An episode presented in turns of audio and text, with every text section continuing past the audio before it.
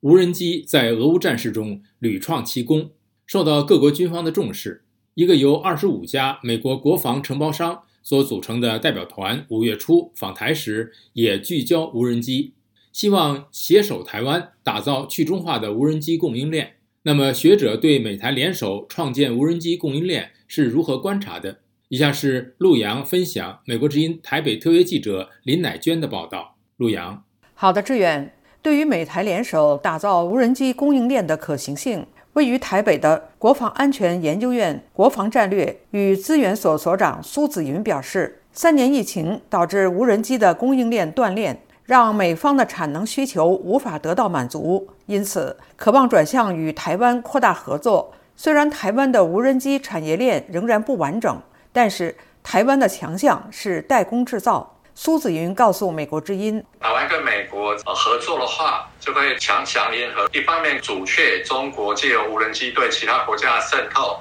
第二个，民主国家的产业合作也可以争取国际的市场，来避免中国低价竞争。”根据市场调研机构吉邦科技的预估，全球军用无人机的市场规模可望自去年的一百六十五亿美元增长至二零二五年的三百四十三亿美元，年复合成长率达百分之二十六点七。总部位于南台湾经纬航天董事长罗正方说：“如果美方能够进一步提供 AI 影像处理技术，”台湾制无人机辨识形象的精准度就能升级，增加征收稳定度；而在台湾的供应链也可以反过来协助美国降低对中国的依赖。罗正方同时也是亚洲无人机 AI 创新研发中心理事长，他告诉美国之音：各个国家都需要无人机系统，如何找到一个能够取代中国的生产基地，也有一个 reliable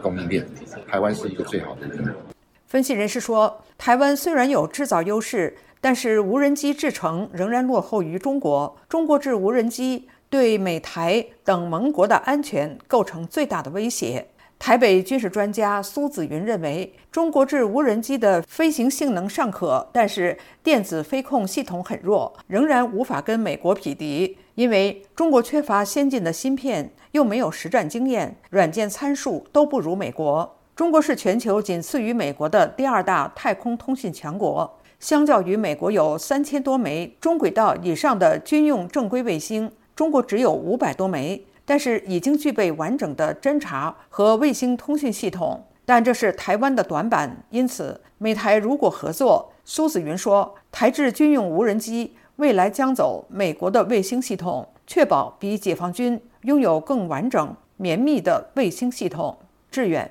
谢谢陆阳分享美国之音台北特约记者林乃娟的报道。台湾寄望与美国携手打造无人机供应链，专家称美技术台制造，强强联手。